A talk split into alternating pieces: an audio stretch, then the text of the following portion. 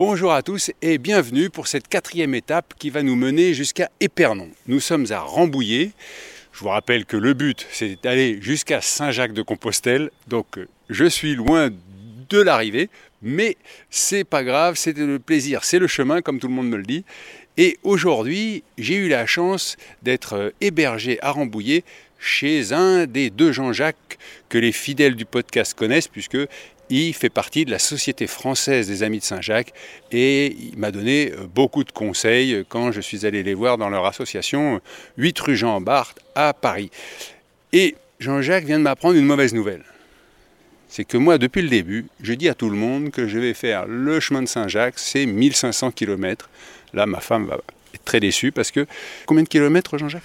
Eh ben, plutôt entre 1700 euh, et 1800. Hein. Sinon, on en croit l'agence officielle des chemins de Saint-Jacques. Euh, Paris, Chartres, Saint-Jean-Pied-de-Port, c'est déjà 943 km. On en rajoute 760 pour arriver jusqu'à Santiago. Trois dernières étapes incontournables pour aller euh, jusqu'à Fisterra, voir le soleil qui tombe dans la mer, c'est 118 km. Donc on est plus proche des 1700, 1800 voire 2000 euh, euh, si on se perd un petit peu en chemin, parce qu'il arrive à tout le monde, et ce qui est souhaitable aussi. Oui, alors il faut dire que moi, quand j'ai voulu savoir la distance, j'ai tapé sur Google, Paris, Saint-Jacques-de-Compostelle. Et là, il m'a dit 1500. Mais bon, parce que lui, il prend l'autoroute, euh, Google. Eh bien oui, parce qu'à l'époque, au Moyen-Âge, les pèlerins, ils allaient par la voie la plus directe. Et bon, la voie la plus directe a été reprise depuis par les nationales, les voies de TGV, les autoroutes. Alors que maintenant, le chemin de Compostelle a plutôt tendance à cheminer et à passer tranquillement loin de tout ce qui est goudronné. Donc, ce qui explique la différence. Donc, euh, on est plutôt dans les 2000. Et Jean-Jacques, je voudrais que vous replongiez euh, quelques années en arrière, le jour où vous êtes parti de chez vous, on est devant chez vous, pour aller jusqu'à Compostelle. Alors, vous, étiez, vous avez fait exactement comme moi, vous étiez parti, ou plutôt c'est moi qui fais comme vous, vous étiez parti de la Tour Saint-Jacques, mais comme le chemin passe à Rambouillet, eh ben vous avez dormi chez vous. Le matin, où vous partez de Rambouillet, dans quel état vous êtes? Quand j'y repense, c'est là où j'ai eu en fait ma plus forte émotion. Les gens m'ont dit, tu verras, la forte émotion, c'est quand on arrive devant la cathédrale, place le, le bras d'Orio devant, devant la cathédrale. Et en fait, non, moi, c'était la boule au ventre, ça a été quand je partais, parce que je ne savais pas du tout, je mettais les pieds. Donc, euh, comme j'avais pas mal euh, averti les copains, je m'étais dit, si jamais je n'arrive pas au bout, si je suis obligé de rentrer au bout d'un mois, je viens me cacher dans ma cave, parce que je ne voulais pas paraître ridicule. Et je ressortirai au bout d'un mois en disant que, que j'en avais fait un petit bout. Mais le, la boule, c'était la boule, c'était en fermant la porte.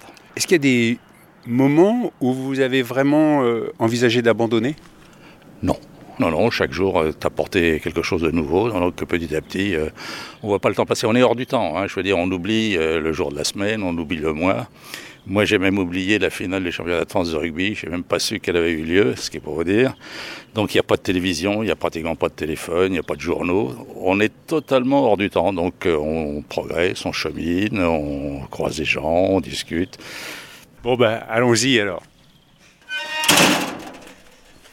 Bon, alors c'est ici que nos chemins se séparent. On a déjà fait 4 km, euh, Jean-Jacques. Vous avez respecté la tradition euh, jacquaire qui veut que le jacquet accompagne le nouveau pèlerin euh, pour les premiers kilomètres Qu'on vous mette sur le droit chemin pour être sûr que vous allez bien à Santiago. C'est ça. Il n'y en a plus que pour 1800 km. Merci. À bientôt. Au revoir. Bon chemin, comme on dit. Buen camino.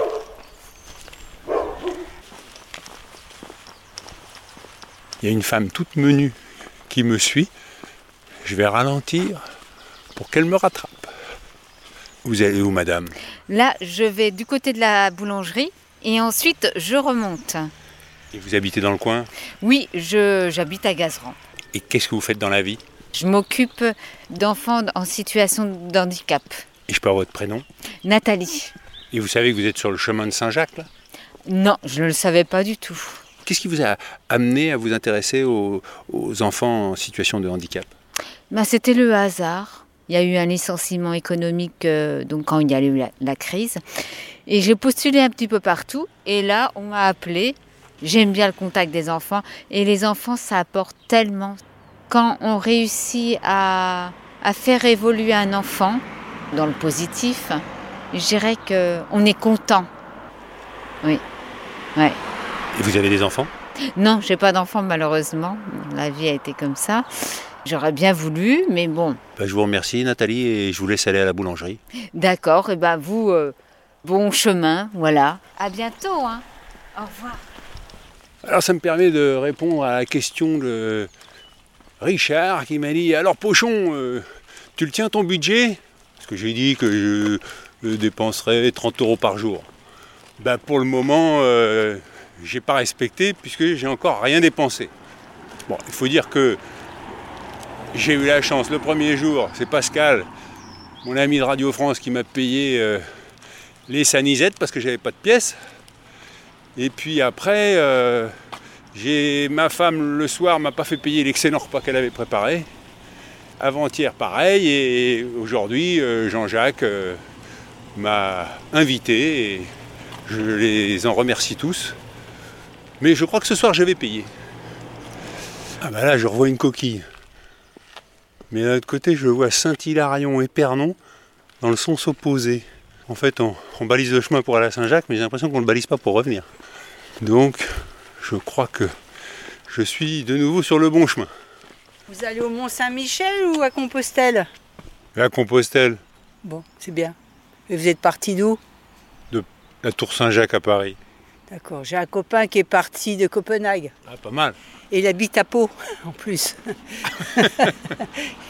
pourquoi il est parti de Copenhague bah, Pour marcher assez longtemps, trois mois et demi. Ah oui Ouais. Il aurait pu partir du pôle Nord aussi. Ah bah non. Non. pôle Nord, on n'y va plus maintenant. Les glaces sont fondues. Dites donc, vous avez un cadre magnifique. Là, il y a un petit étang dans lequel se reflètent le soleil, les arbres. Et, et c'est la, la Guéville qui passe là? C'est ça, oui. Ça me permet de rendre hommage à Yves Robert et, et Daniel Delorme. Mais Les- vous ne passerez pas devant chez eux, le GR, il passe pas par là. Mais bon, c'est quand même eux, les films de la Guéville. Ah bah oui. euh, la guerre des boutons, ça s'est tourné un peu dans le coin, je crois. Bah, ça s'est passé ici. Euh, moi, j'ai suivi le tournage quand j'étais gamine. Ah oui J'aurais pu être sélectionnée pour la, la place de, à la place de la gamine, mais ça s'est pas fait. Ah. Mais on a suivi euh, les différents lieux de, de tournage. Et puis euh, ils ont tourné aussi Alexandre le Bienheureux. Et aujourd'hui, je me sens un peu comme Alexandre le Bienheureux. Sauf que vous n'avez pas votre lit avec les saucissons accrochés. Ça, c'est vrai. Et votre prénom? Béatrice. Non, sinon, je fais beaucoup de trek, moi. Mais pas Compostelle, parce que je trouve ça trop dans la note et trop de monde. Enfin, pour le moment, euh, sur le chemin de Saint-Jacques, j'ai croisé Oui, bah, personne. est- Bah si, tous les jours, j'en vois un ou deux qui passent. Mais euh, on est au mois de mars, hein, fin mars, donc Ouais. euh, ça va. Ça va venir hein, en mai-juin. Moi, j'en ai déjà même invité au café. Oh, il y en avait, ils avaient des sacs monstrueux. Vous, ça va, vous avez un 40 litres, là, par là. Ouais. Euh, 10 kilos. oui, bah, oui c'est bien. Moi, j'en avais une. Alors, j'ai dit, bah, posez votre sac. Ah non, je peux pas le poser. J'arriverai pas à le soulever pour le remettre après. Alors, euh, bon, j'ai, moi, je suis de, je sais pas si vous connaissez le mouvement des mules. Non Euh, alors mule, c'est une mule, c'est quelqu'un, c'est un animal qui porte euh, du poids, alors que le mule en, en randonnée, ça veut dire marcheur ultra léger. Donc euh, je pèse tout. Alors quand je prends un sac et que je coupe 15 grammes de, de sangles qui sont inutiles, alors, mais ma famille dit ouais, ouais, oui, tu as gagné 15 grammes. Mais 15 grammes à 15 grammes, comme ça, euh, on y arrive. Je suis même partie en autonomie avec une tente pour 9 jours à 12 kilos. Oui, alors euh, ma, tenue, moi, j'ai deux paires de chaussettes, euh, deux culottes. J'ai même pas de soutien-gorge parce que j'accroche euh, un cordon de lacet d'un- d'une bretelle à l'autre qui, en tirant sur la chemise, ça me permet de faire un soutien-gorge. Et quand je pars, là, comme 41 jours en Tasmanie, il faut quand même que je lave un peu. Et ben, je me mets toute nue, je mets toutes mes affaires dans une laverie automatique et je mets ma cape de pluie. Et je me balade euh, en cape de pluie jusqu'à ce que mes vêtements soient lavés et après séchés. Voilà. Excellent ça. Ah bah oui. Il faut pas qu'il y ait un coup de vent qui soulève la cape de pluie. Oh bah tant pis, hein, ils verront, hein, puis c'est tout.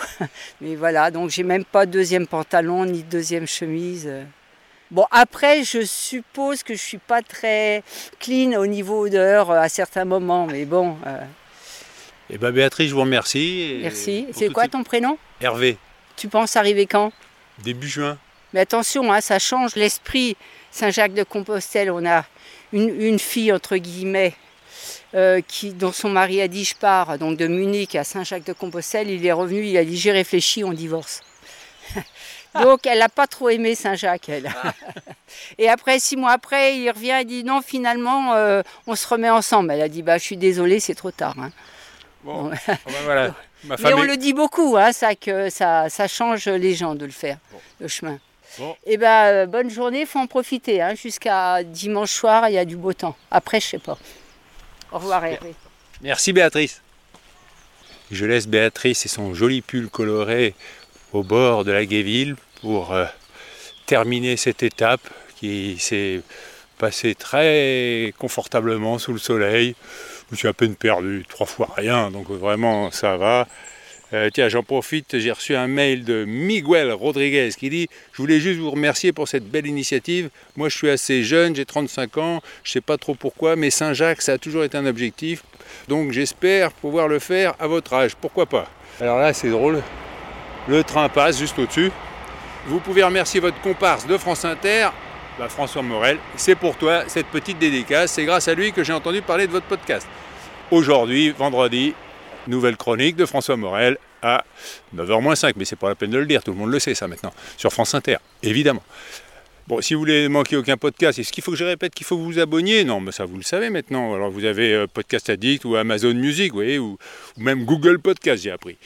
Vous pouvez aussi me suivre sur euh, Twitter ou Insta avec euh, hpochon. Et il y a le site, hein, si vous voulez, de Saint-Jacques à Compostelle.com. Je vous dis à demain 6h pour de nouvelles aventures.